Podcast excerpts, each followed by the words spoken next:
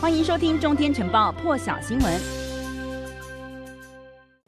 好，那么美国总统拜登呢，昨天呢跟俄罗斯总统普丁啊，他们两个人进行了这场视讯会议呢，时间大约是两个小时。白宫呢是表示说，这个拜登在会议中是警告普丁，如果俄罗斯集结在乌克兰边境的这个军队呢之后发动攻击的话，美国还有他们的欧洲盟友将会采取强而有力的经济还有其他的措施来作为惩罚。不过我们先来看一下这个在会谈之前哦，两个人彼此打招呼的画面。也在今天早上曝光了，一起来看。Hello. Добрый день. Good to see you again. I, uh, unfortunately, last time I, we didn't get to see one another at the G20. I hope next time we meet, we do it in person. 其实，在这一场视讯会谈之前呢，美俄关系已经跌到了冷战结束以来的最低点。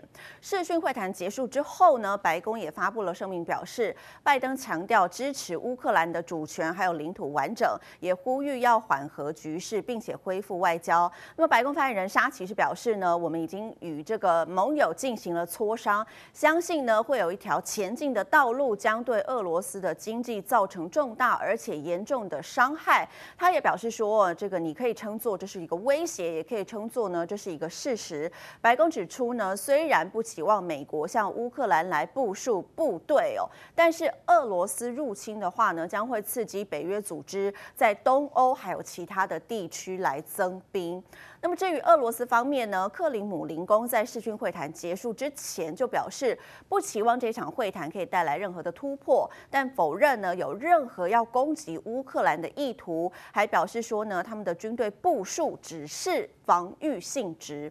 克里姆林宫的发言人佩斯克夫表示说呢，这个乌呃俄罗斯呢从未有计划要攻击任何人，但是我们也有自己的底线。先来听一下白宫这方面的回应。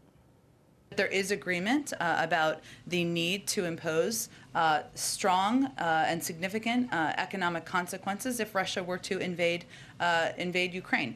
Uh, we will know if Russia and President Putin decides to invade Ukraine. I don't think that will be a secret, and so we will certainly be watching that. Our preference is, of course, for that not to happen, and for and. 另外一个焦点也和美国有关系哦，这个北京冬奥呢倒数不到两个月了，美国呢昨天是正式宣布要以外交抵制北京冬奥，那么这也是美国自一九八零年抵制莫斯科奥运之后呢第二次抵制奥运了。而对于美国抵制呢，俄罗斯方面是批评美国觉得这样子一个决定呢是。我呃说呢，这个奥运不应该受到政治影响哦。那么克里姆林宫的发言人佩斯科夫说，我们的立场呢是奥运应该不要受到政治的影响。另外，日本媒体也报道说，日本如果和美国同调的话呢，担心和大陆之间的关系会恶化。不过目前呢，对于要不要派这个内阁成员出席北京冬奥呢，他们是持比较消极的一个看法哦。那么正在研议呢，是不是只要派跟体育相关的组织干部来出席？那么，对于美国宣布要外交抵制北京冬奥，大陆外交部也做出回应了。他们是表示呢，美国政客以政治目的操弄北京冬奥是自欺欺人、颠倒黑白。一起来听发言人赵立坚的说法：美方出于意识形态偏见，基于谎言、谣言，试图干扰北京冬奥会，这只会让人看清美方的险恶用心，只会。使美方更加丧失道义和信誉。说到种族灭绝，美国历史上对印印第安原住民犯下的罪行，才是真正的种族灭绝。美方把是否派政府官员出席同所谓新疆人权问题挂钩，这完全是颠倒黑白。错上加错，自欺欺人。还记得这个画面吗？看到上面显示二零一八年十月二号哦，这是呃沙乌地阿拉伯的一名记者，他为这个华盛顿邮报的专栏来写作。二零一八年十月的时候呢，因为哈少吉，他叫做哈少吉，他要和他土耳其的这个未婚妻结婚，所以呢，他就前往了这个沙乌地阿拉伯驻土耳其伊斯坦堡的领事馆来递交文件，结果一进去就再也没有出来了。根据美国还有土耳其官员的说法呢，哈绍吉是被埋伏在领事馆里头，杀害他暗杀小组给杀害了，而且呢还将他的尸体肢解，至今他的遗体都没有被寻获。这一起谋杀案呢引发了国际愤怒，而且持续引起回响。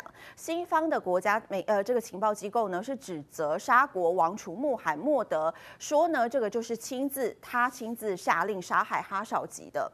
法国警方昨天晚间是逮捕了一名涉嫌犯案的暗杀小组成员哦。这个人呢，在土耳其受到通缉。不过呢，沙国官员说这是认错人的乌龙案件，因为涉案的人正被判刑，在沙乌地阿拉伯服刑。不过法新社是报道呢，司法还有机场消息人员是表示哦，现年有一名叫做这个阿洛泰比的人呢，他当时就是这名被捕的人，他从这个巴黎的戴高乐机场准备要搭机前往利雅得。机场的时候就被捕了。这名阿洛泰比呢，他原本呃预计哦是要在周三的时候来接受检察官的讯问。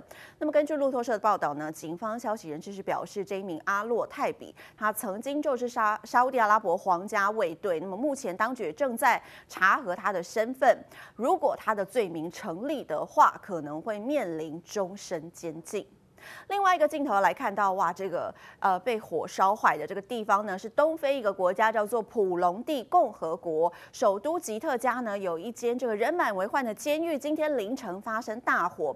也造成了有三十八人死亡，还有六十九人受伤。根据目击者表示呢，因为这个大火发生的时间点在凌晨四点多，也摧毁了整个监狱的许多区域哦。因为这个时间点呢，当时很多人都在睡觉，所以呢来不及逃生。意外发生之后呢，当地的内政部也在推特上头发文说，火灾的原因呢疑似是这个电线短路。不过有受刑人士表示哦，他们看当时看到这个火焰窜得相当高，所以呢开始大叫说我们快要被烧死了，但是呢，警察还是拒绝打开他们牢房的门。他们说呢，也不知道自己是如何逃出来的，但是他们已经算幸运了，因为有很多人呢直接葬身火窟。还有目击者表示呢，这个警方后来呢是派出了卡车。把重伤的犯人送往医院救治了。那么伤势比较轻的人，则是在现场接受治疗。这座监狱呢，拥有将近百年的历史哦，也是这个普隆蒂规模第三大的监狱。里头关押的包括了一些政治犯啦，还有专门收容女性的这个受刑人区域。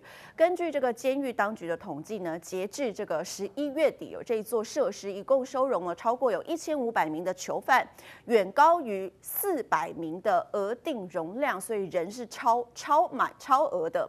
根据这个内政部的说法，其实呢，今年八月这个监狱也发生过一次火灾，但当时呢也归咎于电线短路。那么实际原因呢，恐怕还有待厘清。更多精彩国际大事，请上中天 YT 收看完整版，也别忘了订阅、按赞、加分享哦。